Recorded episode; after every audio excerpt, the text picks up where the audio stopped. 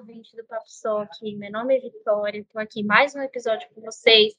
Hoje vai ser um episódio muito esperado, muito pedido por vocês, nossos clientes. A gente vai falar um pouquinho sobre e-social e um pouquinho das dúvidas que vocês enviaram para a gente. Então, como convidado, deixa eu começar apresentando. Temos aqui o José Alberto Maia, ele é auditor fiscal do trabalho e coordenador do projeto do E-Social. E Orion Oliveira, que é coordenador geral de benefícios e riscos e reabilitação profissional na Secretaria de Previdência do Ministério da Economia. Orion e Maia, muito obrigada pela participação e disponibilidade de vocês, tá? Vai ser de um proveito maravilhoso aqui para gente. Representando a equipe SOC, tenho aqui o Walter Meyer e o Mark Diel Lopes, que são consultores de relacionamento. Então, se você é cliente SOC, provavelmente conhece ou já falou com algum deles, já falou, entrou em contato com a equipe. E eles reuniram algumas perguntas, fizeram esse bem bolado de perguntas para a gente tirar as dúvidas aqui com os nossos especialistas. Eu vou começar aqui com um questionamento que é recente e é muito perguntado pelas pessoas se as obrigações de saúde e segurança do trabalho serão ou não prorrogadas.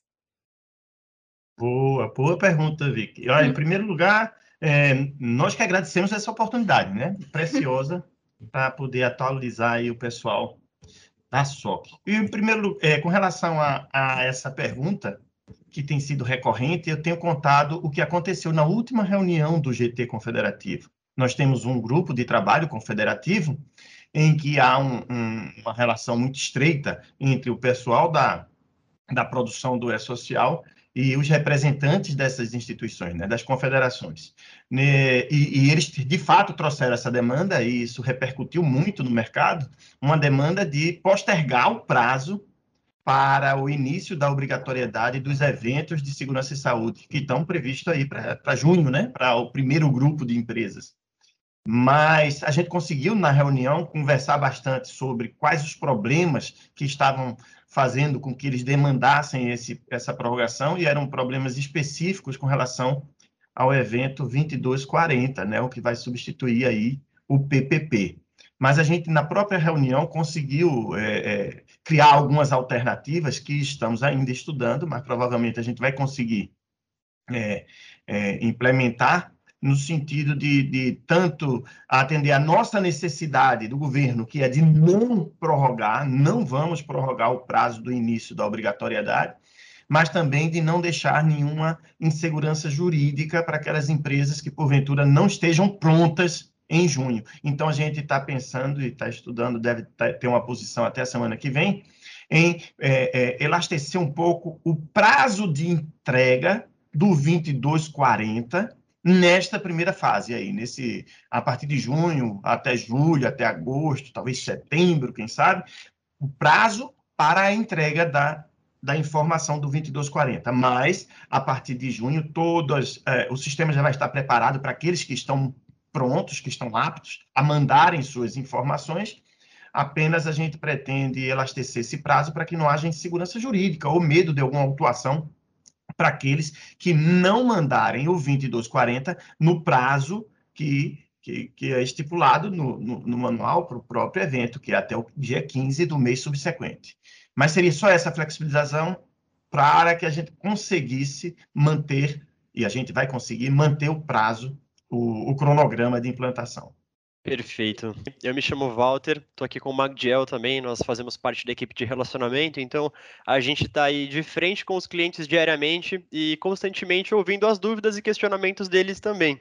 Então, é, como a Vitória disse, nós trouxemos aqui algumas outras dúvidas, algumas outras questões que os clientes nos encaminham.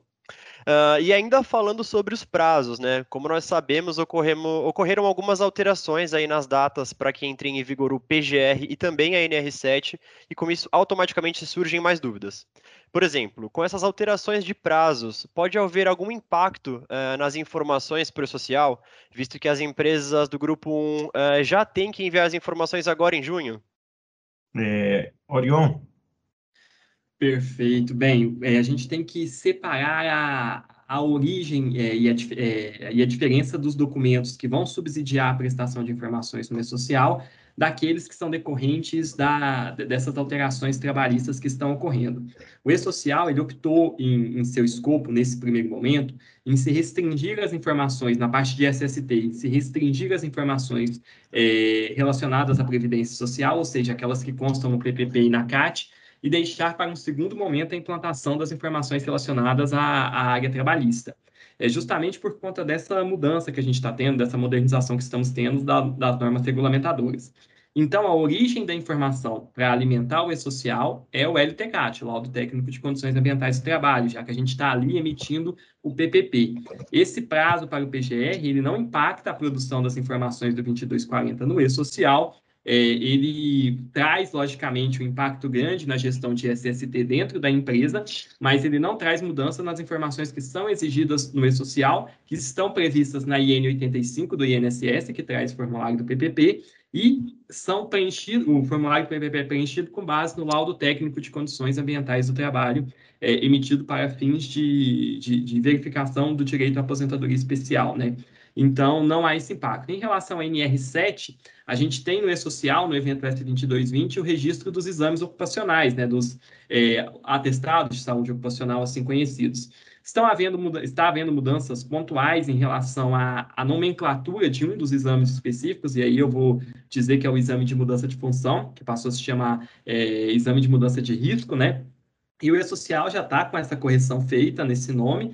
Fora isso, a estrutura do evento S2220 não sofre nenhuma alteração em virtude daquilo que foi feito na NR7. Logicamente, a periodicidade de emissão do ASO pode ser alterada, mas no E-Social você só tem que enviar a informação quando emitido um ASO. E aí a gestão da empresa, mais uma vez, como eu disse, é impactada, mas a informação a ser prestada ao E-Social continua com o mesmo layout, com a mesma estrutura, baseado no formulário do PPP. Então, não teremos impacto dessas duas obrigações. Mas sei que é um desafio grande para a área de SST, né? Dois momentos relevantes que a área está vivendo nesse momento, e isso mostra a valorização e a importância que vem sendo dada a essa área dentro das empresas. Obrigado. Agora passo a palavra aqui para o Magdiel. É, vamos lá. Na verdade, eu tenho algumas perguntas aqui. Incrivelmente, todas são voltadas para o 2240. Acredito que grande parte delas são em relação a esse layout, né? Mas vamos lá, um pouquinho sobre os agentes químicos, tá? É, hoje os agentes químicos no social, eles geralmente são descritos de formas unitárias, né? Porém, existem diversos riscos químicos que são compostos por diversas substâncias e misturas. Nesse caso, como registrar um programa de gestão em um agente, é, um agente químico de uma substância ou mistura? Magdiel, essa é uma pergunta é, frequente que a gente recebe e é uma pergunta bastante técnica e que vai depender da avaliação que vai ser feita pelo profissional habilitado a, a, a identificar esse risco né, no ambiente de trabalho, esse agente nocivo, assim chamado no e-social, no ambiente de trabalho. O que, que eu posso dizer? Realmente, as substâncias que, que estão presentes em misturas. Como isso se manifesta e como é a nocividade disso para a saúde do trabalhador vai depender de uma análise caso a caso. O que, que é importante saber para a prestação da informação no e-social? No e-social, você não pode informar nome comercial de produtos, você tem que informar o agente nocivo, ou seja, o agente químico específico, e aí, se for quantitativo, informar a quantificação, se for qualitativo, fazer a avaliação trazida ali no regulamento da Previdência Social. É, então, esse é um primeiro ponto importante, a gente tem que sempre se lembrar disso. Segundo, a gente só tem que informar os agentes químicos a partir da versão simplificada, que é a que vai ser implantada, a versão 1.0, só os agentes que constam no anexo 4 do regulamento da Previdência Social, ou seja, somente aqueles agentes que acarretam direito, que geram direito à aposentadoria especial. Então, é, é um universo bem menor de agentes, mas em relação a essa pergunta específica da mistura, vai depender de como isso vai estar discriminado no LTCAT. Há produtos que, por sua relevância na mistura e pela forma que eles se apresentam no ambiente, por exemplo, na forma de é, de, de ou é, coisas do tipo, a gente precisa, de fato, é, fazer uma avaliação técnica. Quem vai fazer essa avaliação técnica é o engenheiro e o médico, e, se necessário, constar isso de forma desagregada, isso vai estar no laudo que a empresa vai utilizar para enviar as informações para o e-social. Beleza, perfeito. É, ainda seguindo essa linha de raciocínio de você é, está no 2240 e puxar um risco como específico, eu vou fazer uma próxima pergunta aqui que é necessariamente é, voltada para o ruído, tá? É o seguinte, só serão enviados é, resultado de avaliação de ruído que está vinculado à tabela 24, ou seja, quando ele tiver alguma, quando ele for é, caracterizado como aposentadoria especial. Quando o resultado for menor que 85 decibéis, ele não será classificado no 2240. Nesses casos, ele será classificado na tabela 24, o código de ausência de fator de riscos ou atividades previstas no anexo 4 do decreto 3048. É, a, o, a, a, o questionamento ele parte de uma premissa que a gente precisa ter cuidado com ela. Não é obrigatório só a partir dos 85 dBAs, considerando o nível de exposição normalizado. A obrigação começa aos 80 dBAs, que é o nível de ação. Né? Lá na instrução normativa 77 do INSS, diz que o ruído, especificamente, aí fala do ruído e dos agentes químicos quantitativos, devem ser informados considerando o nível de exposição, a partir do nível de exposição normalizada. Então, a partir do, do, desculpa, do nível de ação, a partir do nível de ação, a gente precisa trazer essa informação é, dentro do e-social, informar o código da tabela 24. Abaixo do nível de ação, aí não há essa necessidade. Tudo bem. Beleza, obrigado. Perfeito. Bom, pessoal, agora eu vou fazer duas perguntas que a resposta ela pode parecer um pouco óbvia, mas para muita gente ainda é um mistério. Uh, a primeira delas é se a fiscalização dos serviços em medicina e segurança do trabalho uh, pelo social, como que será feita essa fiscalização uh, desses envios, enfim, como que vai funcionar? Então, é, o, todas essas informações serão disponibilizadas à fiscalização, né, estarão disponíveis e vão povoar os nossos bancos de dados, os bancos de dados da fiscalização. O que nós vamos ter a fiscalização, como sempre tivemos, a, a, a visita física ao ambiente de trabalho, a gente vai ter. É, vai, eu costumo dizer que a fiscalização vai continuar a mesma, só que mais, muito mais precisa, seja na, no seu planejamento, porque vai ser, vamos ter informações suficientes, e é essa talvez a, a a grande vantagem do E-Social, de nos alimentar com indicadores mais precisos com relação àquelas empresas que estão ou não fazendo gestão de segurança e saúde, que é o que importa para o E-Social. Quando tivermos essas informações, a gente vai poder fazer uma fiscalização muito mais bem dirigida e fazer, mas fazer a fiscalização da mesma forma que a gente sempre fez. Ninguém está muito preocupado com é, com preenchimento de formulário. Algumas pessoas, até da própria carreira, alguns colegas, chegaram a dizer: não, isso aqui está se criando formulário para ser preenchido. Não. As informações que foram pensadas para a composição desses relatórios, seja os que vêm depois, quando a gente fizer o PGR, quando a gente vier com a parte mais trabalhista, seja os que já estão hoje no PPP, que vão, são esses, são instrumentos muito ricos para nós vermos quem está fazendo gestão e quem não está fazendo a gestão de segurança. Então, a fiscalização será feita, só que agora de forma muito mais precisa e mais dirigida para aqueles que se constate que que não que possivelmente não estão fazendo a gestão adequada de segurança saúde. Agora vocês falaram de algo muito importante, que são essas malhas. Então, quem quem quem olha as informações que estão no E-Social é, com relação à segurança e saúde, sabe que elas se relacionam muito com a folha de pagamento seja no que diz respeito a, ao financiamento dessa a, a aposentadoria é, diferenciada, né, dessa aposentadoria especial, seja para o pagamento das dos adicionais, seja de, de insalubridade, seja de periculosidade. Então, esses cruzamentos já são, por si só, malhas suficientes para que nós possamos abrir uma fiscalização e cobrar das empresas as informações com relação a essas obrigações, se estão cumprindo ou não, se é uma falta de informação só, ou se de fato não estão cumprindo com essas obrigações. Eu acho que é isso que a gente pode é, olhar com relação à, à fiscalização. Perfeito. Acho que com certeza teremos ganhos, todo mundo vai ter ganhos com essa mudança, Uh, e a outra pergunta é se será obrigatório o envio da matrícula pela área de saúde e segurança do trabalho pro e-social. Sim, é, se formos observar como se baseia todo o registro no e-social e no e-social como um todo, é, se registram fatos é, referentes a determinados vínculos. Há empregados que têm até mais de um vínculo com a mesma empresa, desempenhando funções distintas. Vamos dar, dar um exemplo aqui. Às vezes você tem um professor que, que é professor de uma determinada disciplina, mas por acaso ele também é coordenador do curso ou daquela disciplina naquela instituição. Ele é, é comum, em que pese eu mesmo pessoalmente não concordar com essa interpretação, mas é assim que, a, que o mercado funciona, é, que seja criado dois vínculos. Ele tem dois vínculos. Para cada vínculo, ele terá uma matrícula. A matrícula, na verdade, é, a, é o identificador do vínculo daquele trabalhador com a empresa. Então, ele pode ter mais de um vínculo, e num determinado vínculo, ele tem alguns agentes nocivos, está exposto a alguns agentes nocivos, em que outro, como coordenador, por exemplo, talvez ele não esteja é, sujeito a esses fatores de riscos. Então, por isso que a gente tem que saber quando uma informação é prestada, referente a que vínculo daquele trabalhador aquela informação está sendo dada. Sim, então vai ser sempre necessário informar a matrícula do, do trabalhador a que você está prestando as informações. Perfeito. É, lembrando que essa questão é uma das mais perguntadas tanto no suporte, relacionamento, enfim, todas as áreas da, aqui da EJA, é uma questão bastante levantada.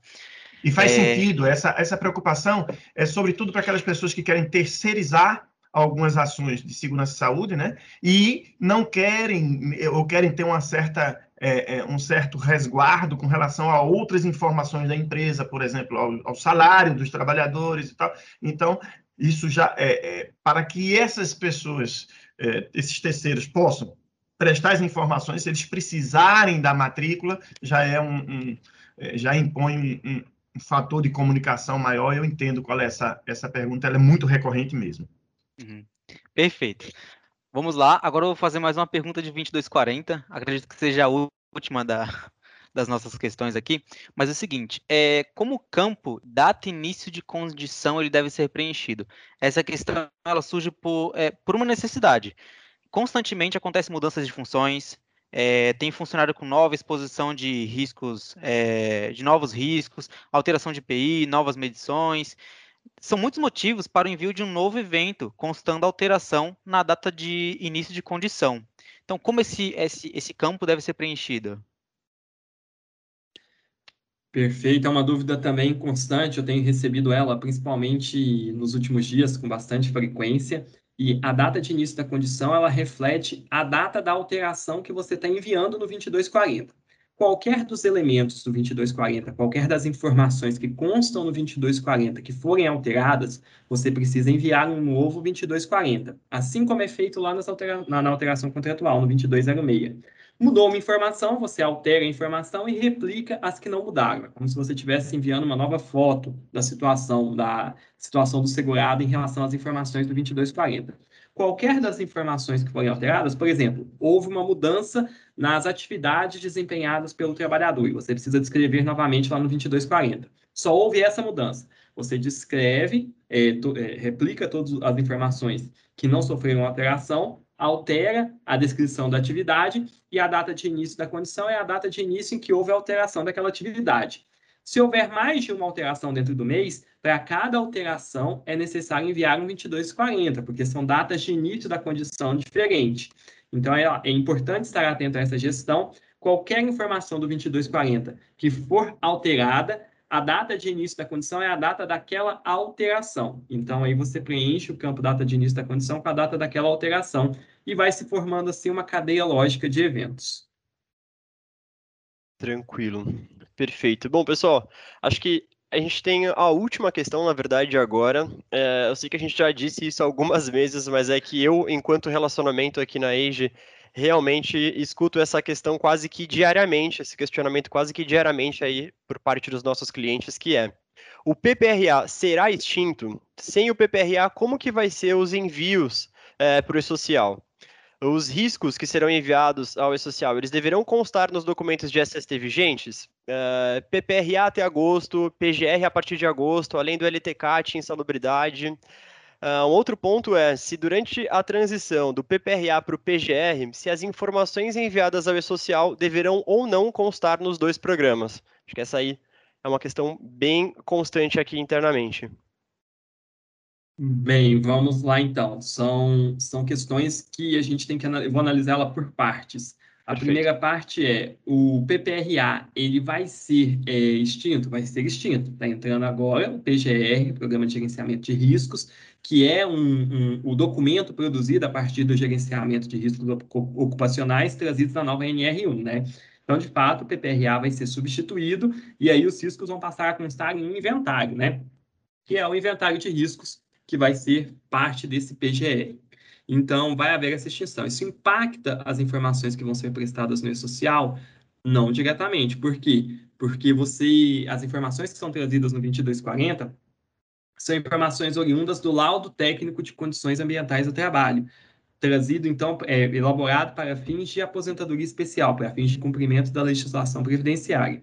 Esse é o documento de onde se originam as informações do 2240. Quando a gente olha a tabela 24, a gente vai ver que ela é um reflexo do anexo 4 do regulamento da Previdência, que trata justamente dessas questões relacionadas à aposentadoria especial.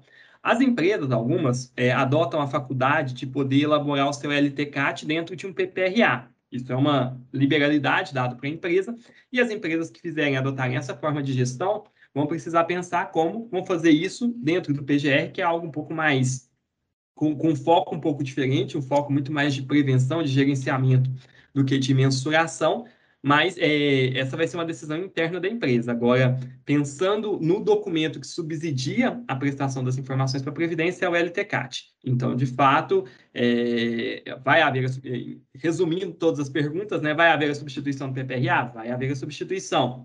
É, até a substituição, o que, que prevalece? O PPRA. Até o dia de entrada em vigor do, do PGR, você tem que ter as informações no seu PPRA. É, isso impacta a produção de informações no e-social? Não, porque as informações do e-social são oriundas do LTCAT é, para fins previdenciários. Perfeito, obrigado. Sensacional, gente. Com certeza foi muito esclarecedor. A gente já conseguiu sanar várias dúvidas dos clientes. Queria agradecer novamente a participação, a disponibilidade de vocês. E é isso. Se você assistiu até o final, muito obrigada, ouvinte. Continue acompanhando nossas redes sociais. A gente está sempre postando episódios novos, tentando trazer o máximo de novidade para vocês. Um abraço, pessoal. Tchau, tchau.